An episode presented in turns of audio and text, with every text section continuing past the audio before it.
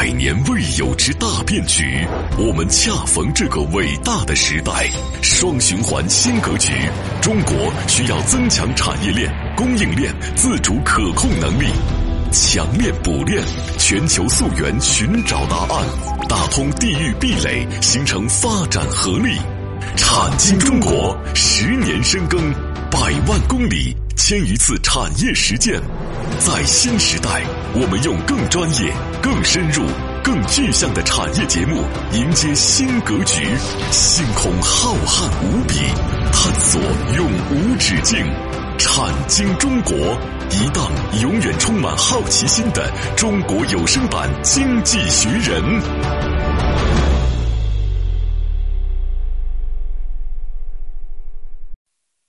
好，欢迎各位来到《产经中国》，很高兴和各位相会节目之中。我是王宇，我是李佩。啊，一会儿上节目呢，我们说到了，其实全球还有二十八个啊，二十七个国家还有王室。嗯，而且呢，其实绝大部分的王室，呃，基本上都是成了一个国家的一个象征性的一个一个怎么说呢？像现在我们说现在有一个吉祥物啊，或者说一个代表的一个名片啊，这样的一个啊。而且呢，现在这个我们发现，其实亚洲地区有王室的国家啊，似乎呢比欧洲地区还多一些。是，嗯。所以在这个过程当中呢，应该来讲啊，就是泰国的这个王室啊，我们上期节目讲了，其实给人感觉反而是一个最有魅力或者是最好玩的一个王室了。嗯，为什么这么说呢？我这么讲啊，我就问你啊，就同样在东方啊，日本王室出来的时候，给人感觉永远是一种比较亲民的，嗯嗯，很死板，站在那里的感觉。嗯，这泰国王室家里有宫斗，对吧？嗯，穿的衣服也不一样，很华丽，对吧？你见他的仪式感也很复杂，是吧？嗯所以在这个过程当中呢，应该来说呢，泰国的王室是吧？嗯。到现在为止，延续的其实是曼谷王朝。嗯，曼谷王朝，曼谷王朝呢，在这个过程当中，一七八二年就开始执政了，所以他这个王室是从一七八二年开始延续到至今了。应该来说，这个王室是不得了的。嗯，不少年了。第二个呢，应该来说呢，泰国呢改革也挺早。嗯，一九三二年呢，他就开始进行君主立宪制了。立宪。嗯，所以三二年以后呢，国家元首是象征的，但是三二年之前，元首呢是有实质的这个统治的啊这样的一种权利的。但是泰国的王室在这个过程当中呢，应该来讲呢，它和其他的王室还不太一样。为什么呢？因为它的权力啊啊，其实相对而言影响还是相当大的。这个和普通的这个吉祥物啊，可能还不是不是太一样。嗯，那在这个过程当中呢，应该来说呢，比如说泰国经常有某某军和某某军的对战。啊，政治上呢，可能有一些这种各方方方面面的这个冲突，是吧？嗯。啊，但是呢，在这个过程当中呢，泰国有一个最有趣的现象，就是泰国实行西方民主制度是三二年开始的。嗯。但是泰国到现在保持着叫三重权力结构，大家听一听啊。嗯、我讲的这个三重权力结构，并不是讲的就是什么呃什么某某院啊、某某议会不是不是，叫王室、嗯，军队、嗯嗯，政府。对相对独立运行的叫亚洲式三重权力架衡制构。嗯，这个架衡制构呢，有很多西方人一直在进行研究，因为除了政府之外，国王对国内的政治有巨大的影响力，而且军队长期以来在泰国的政治体系中独立的。嗯，这个就要命了。大家知道为什么吧？因为政府任何的一切军队。在任何的一个正常的权力交接国家，它应该是隶属于政府。对，就是这个国家都没有政变，因为你政变都没人听你的，你法理都不合理。嗯，你是听从于总统的或者总理的，你从来没听说过美国有政变，对吧？是吧？或者哪个正常的国家会有政变？泰国有，但是泰国军队是随时可以政变。嗯，他。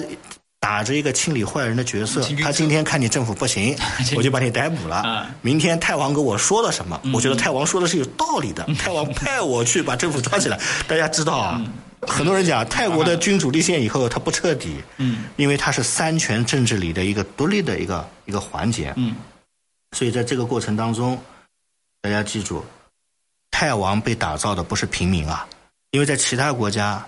国王往往是平民化的，比如荷兰的王，他要骑自行车，是。你就是个普通的民众，嗯你代表国家行使你的义务。嗯，大家虽然给你点面子，心中想的，切，我供养你，你就是个平民。嗯，泰王被打造是像神一样的佛教君主的形象，嗯，他的叫宗教因子是政权政教合一的，嗯，他长期被打造成是一个神，是个宗教君王，佛教君王的这样的一个形象。第二个，泰国人民确实是支持他的，对，因为你说我要把泰王给废了，泰国人民不答应，因为他不是个政权，对，他是个宗教领袖，所以在这个过程当中不得了。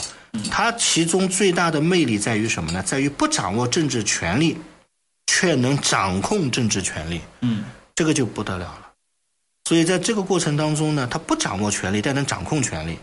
他不用去施行任何的权利，他可以在一夜之间让政府去倒台，或者是干嘛？他甚至说一句话，最后街头他能瞬瞬间有一百万人和没有一百万人，所以他在这个过程当中呢，影响力太大了，所以他不需要有政权。嗯，所以最后泰国变成了一个叫做王和国和宗教至上的信仰佛教的神权。政治社会，嗯，这种国家叫神权政治社会，嗯，神权政治社会里面，其实西亚还有一个代表，伊朗，嗯，但是伊朗和他还不一样，啊，后面以后我们有机会会去讲，因为伊朗人心目当中讲的这个神和你真正采访他私底下聊天感觉不一样，他们并不信，但是在泰国他是信的，所以在这个过程当中呢，大家就明注意明确一句话，叫神权的政治社会。这个就是泰国的一个最有趣的一个现象，而且你去泰国之后，你感受到这个社会的方方面面啊，他们对于这种宗教的信仰其实是非常狂热的。嗯，啊，到处都有佛像啊，到处都有这个佛龛啊，啊，你去供啊，甚至在供的过程中有各种各样的呃祭拜的这个礼仪啊，都有规范的。对，啊，很有意思。哎，所以我们经常讲，在这个过程当中，大家知道啊，其实泰国从什么时候开始统一的呢？啊，对吧？大家知道一个叫素可泰王朝。嗯嗯。很多人说这不是奶茶的名字吗？说哦，素可泰王朝就是从素可泰王朝开始，公元一二三八年，是吧？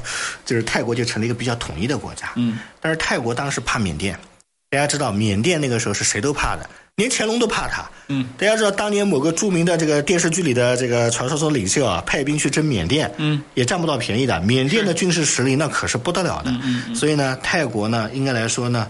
当年是这个王朝，一九四九年才更名叫泰国的，所以泰国这个名词很少。大家知道叫自由之国。嗯，在这个过程当中呢，一九三二年的时候，大家知道泰国发生一件事儿。泰王最喜欢玩左右平衡。泰国还有一句话叫“风中之竹”，什么意思呢？就竹子啊，它的韧性很大，怎么吹都不倒。嗯，我摇。反正呢，跟日本人混，最后也没变成战败国；跟谁混呢，最后也没有出力。最后呢，这个王室永远存在。泰国人可会玩气场了，跟大家说一下。所以呢，一九二八年，泰国有了第一个政党，这个政党叫人民党。嗯，当时呢，国王没把它当回事，什么人民党。我是宗教神权哎，这党就党吧，党是什么意思啊？问 问问问下面的这个博士，博士说党就是一群人聚在一起做他开心的事情 是吧？然后怎么办？泰王说那准了，干去吧。到了一九三二年的时候，人民党发动了六二四民主革命，傻眼了，泰国从此成了君主立宪制的国家。嗯，泰王答应成立现代化的民主体制，记住啊，答应啊。嗯，是吧？然后呢，由于泰国各种形势，这个国内势力错综复杂。人民党的政府呢就被解散了，就是大家知道，一般解散政府的是谁呢？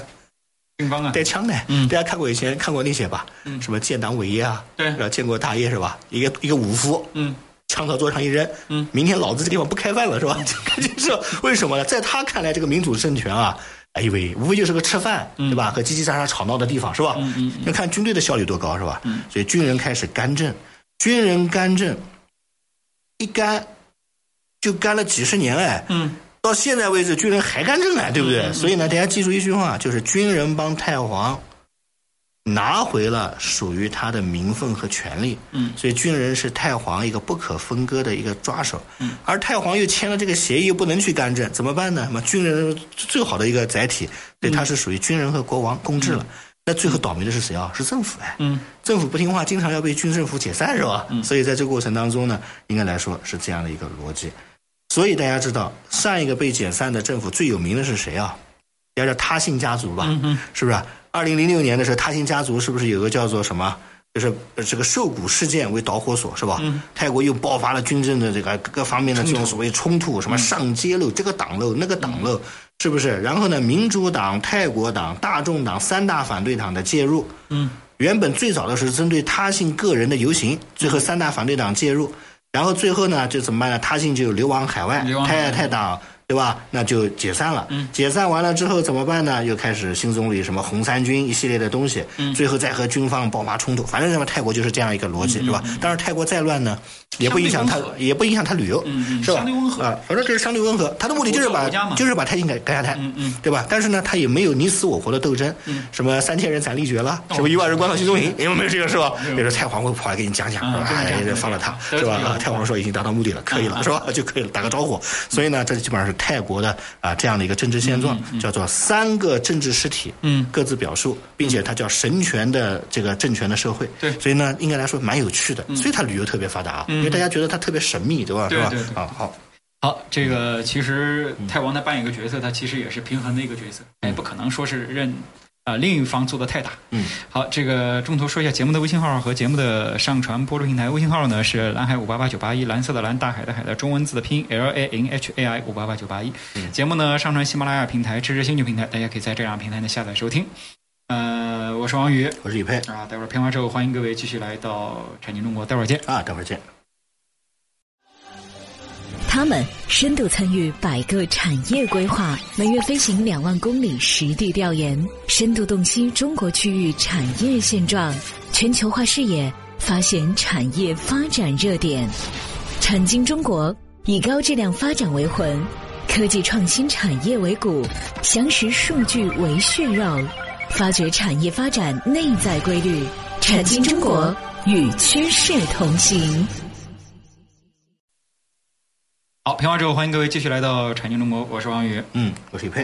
啊，刚才说到了这个泰国王室，它其实特别有话题感，嗯，而且泰国王室它其实是怎么说呢？就是它就是政教合一的这么一个体现啊，嗯，而且它通过平衡军方和政府这两方势力呢，嗯，它至少这这么多年啊，它是没有衰败的迹象，其实很有这个呃怎么说，就过往的这种君王的这种手段嘛，很有手段，嗯啊，很厉害，所以呢，在这个过程当中呢，应该来说呢，用一四个字形容，嗯叫五体投地。啊，就是泰国的臣民对于泰国的王室啊，他本来这个动作是五体投地的，嗯哼，但是呢，应该来说，他由于对王的这种尊敬和信仰，他也是五体投地的。嗯嗯所以呢，你没有办法让老百姓对一个五体投地的人啊去动手，是吧？对所以在这个过程当中呢，他绝对是不可避免的。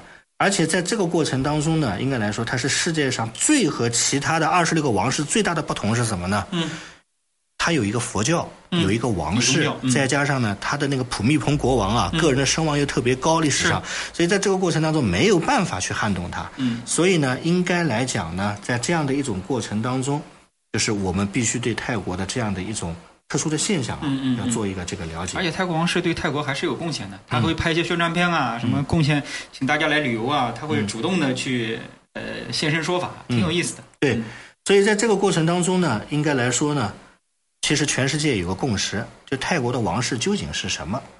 泰国式的民主制度，其实说白了就是一句话，就是你必须在尊重王室的前提下，嗯，啊，来吸引或者来施展你的整个的抱负。它独特的一旦就是被确定到你不尊重王室，嗯。那你就离下台啊，你就不远了。对。所以这是泰国的个人的这样的一个这个逻辑。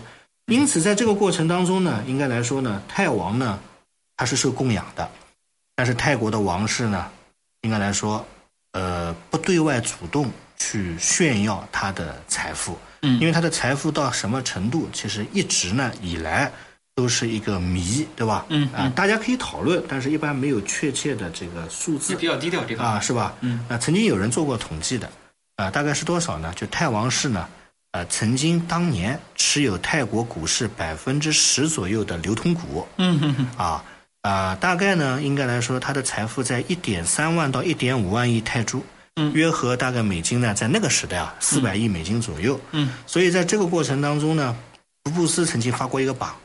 啊，因为这个榜单呢不好说，因为东南亚金融危机大家知道啊，嗯，那个年代啊，东南亚金融危机的年代，或者后面又是什么次贷危机，像这些喜欢持有房产、商场、股票的，他会受到压缩。啊，对对对对，但就压缩，很多人讲，就泰王其实是世界上最富裕的国王，嗯，大概有四百亿左右的这个资产。可以了。所以呢，在这个过程当中呢，应该来讲啊，他还是比较有钱的。嗯，第二个呢，泰王的权力建立在声望和王室团结的基础之上。嗯所以呢，泰王如果没有个人的魅力和声望，那你就基本上可以，就是说，嗯，他也好好学习，就就结束了但是呢，泰国的报纸可以随便抨击和攻击政府的官员，嗯但是没人敢攻击国王的，嗯。因为你在报纸上是这么讲，那这你是不可以的。嗯第二，就算你在挑他的小毛病有瑕疵，泰国人马上走过来跟你讲所以，他是完美的神圣的形象，你不要这么讲，你肯定理解错了，你可能没有找到问题的精髓，嗯嗯嗯你可能道道听途说的。泰国是这样你，明白我意思吗？你不能干这种吃力不讨好的事情。如果你哪天发疯了啊，你在报纸上买个版面说我要去骂泰王，嗯很可能别人会直接就跟你终止合作了，认为你这个人啊本身你跟你这个脑子可以有问题，嗯要么就是说你可能这个不太好，所以你一定要尊重他，是吧？嗯啊，所以呢，大家记住，叫做完美的、几乎神圣的形象，到处不干政却处处有影响力的这么一个人物，也是国家稳定的最后的基石。泰国人是这么评价的。嗯所以呢，在最后的过程当中，在这样的一种过程当中，这就是最大的一个逻辑。所以这个逻辑怎么算呢？有一个最大的问题和中东不一样，他这个财富不直接属于泰王，但是呢，这个叫做什么呢？这些钱呢，有一个专门叫国王资产管理局，嗯，来进行管理这个很有意思。嗯这个局呢又不能完全隶属于王室管理机构，它又不能属于国家，也并非属于一个一私人企业。嗯所以呢，它又形成了三权分立。大概明白我这个意思吧？明白就是国家可能定期会往里装些什么，嗯然后他在帮国家办事儿的时候会认识一些什么朋友圈啊，会给他一些什么。嗯，你说他是政府吧，也不是；是个人吧，也不是；是一个王室管理局，是单纯给王做事呢，也不是。大家知道，说不清楚，方方面面啊，千丝万缕太多，所以最后这样这样的一个逻辑。而且大家知道，泰王在泰国是不需要缴税的。嗯所以在泰国最大的企业、大中企业当中，它有份额，但这部分份额是不用缴税的，所以你没有办法厘清他究竟有多少财产，它是个谜。所以在这样的一种过程当中呢，其实泰国的泰王应该来讲家国一体了。啊，家国一体，你都没有办法去得出一个结论。所以这就是我们经常讲的这样的一个这个逻辑啊。因此，在这样的一种过程当中呢，其实泰王是这么一个逻辑，就是经济不好的时候呢，他就往市场上去撒钱。然后呢，经济好的时候呢，他也可以通过方方面面的逻辑增加自己的财富。然后，如果真的出现了这个叫做各方面不可调和的矛盾，嗯泰王是最终的仲裁者。大家记住，这个权利是不得了，就是你闹到最后，他只要一句话，他就可以瞬间把你给搞定。因此，在这样的一种过程当中呢，泰国的老百姓就认为这个王是有用的，是我精神的象征，是我的信仰，是我的神。最后国家闹得不可开交的时候呢，泰王一定会出面的。所以最后他是这样的一个结论。所以大家知道啊，泰国是一个特别神秘的地方，它的王室的传统和现在也是这样的一个逻辑。但是我想问一句啊，你说英王和日本的天皇有最终的裁判权吗？可能吗？根本就不可能有这样的事情。第二，老百姓对他真的是佩服到五体投地嘛？可能也谈不上。所以其实我经常开玩笑，混得最好的王啊，那泰王是泰王，混得很好这个我说话，如果你家里呢有王，不是你家有王，如果你对这个感兴趣啊，你可以研究研究泰王是怎么依托人设、依托魅力来进行治理的。同样道理，在公司治理的时候啊，你会发现也有一些图腾型的老大，嗯。他可能不插手具体的操作但是最后出来一句话，就是他能有决定权，嗯。他可以亲自下海，什么意思呢？握定权力，他亲自来干了。同时呢，在歌舞歌舞升平的时候呢，可以还政于你。嗯。同时，最后呢，在几派不可开交的时候，说一句话，第二天公司可能就发生变天了，有这种逻辑的。嗯有。所以呢，我跟大家讲，大家可以讲啊，就是我们讲的，就是这种耄耋老人型的这种政治家，可以多学学嗯精神泰王啊，学习太王呢，我觉得就是又不累，对吧？又得实惠，同时呢，也是最后的希望，是吧？所以我觉得呢，今天从太王这儿我们聊点这种话题啊，好好。啊，这种情况其实非常特殊，非常特殊。嗯。啊，建立在东方文明体系下的，嗯。然后这样的一个君主立宪啊，走在西方的路线啊，然后呢还有宗教在里边，嗯其实情况很复杂。呃，他能够在里边平衡好，真的是不愧是风中之烛啊！我这么讲吧很不容易，你不是让我立宪吗？哎，我就立宪，名头上我立宪了。嗯，哎，立宪之后要放权是吧？呃，不是我要权利，要是军队这帮人在闹啊，就是哦，然后最后对吧？然后军队在闹时，你说哎呦，这个我是民族，这个我是民族的象征啊，军队你悠着点啊，呃，悠着点，所以他方方面面，他通过任何东西都是含混不清的、模糊的，最后通过模糊和混沌啊，把所有的权利和最终的权利都掌握在手上。所以这个呢是另外一个代表，它也温和，它也不叫东方式的混沌，相比于西方式的金邦分明，哎，它最后呢形成了这样一套逻辑体系，是吧？它不像有的有的国家，可能它就是哪一方特别厉害的时候，他还不阻拦，他也不，他就是还平衡很重要。嗯啊，这也是东方哲学的一种体现、嗯啊。最后在太王氏身上嗯淋漓尽致。嗯好，这个时间关系，今天咱们就说到这儿。嗯，呃，最后说一下节目的微信号和节目的上传播出平台。微信号呢是蓝海五八八九八一，蓝色的蓝，大海的海的中文字的拼音 L A N H A I 五八八九八一。节目呢上传喜马拉雅平台以及知识星球平台，大家在这两个平台呢搜索“产经中国”下载收听。我是王宇，我是李佩感谢各位收听，再见。啊，再见。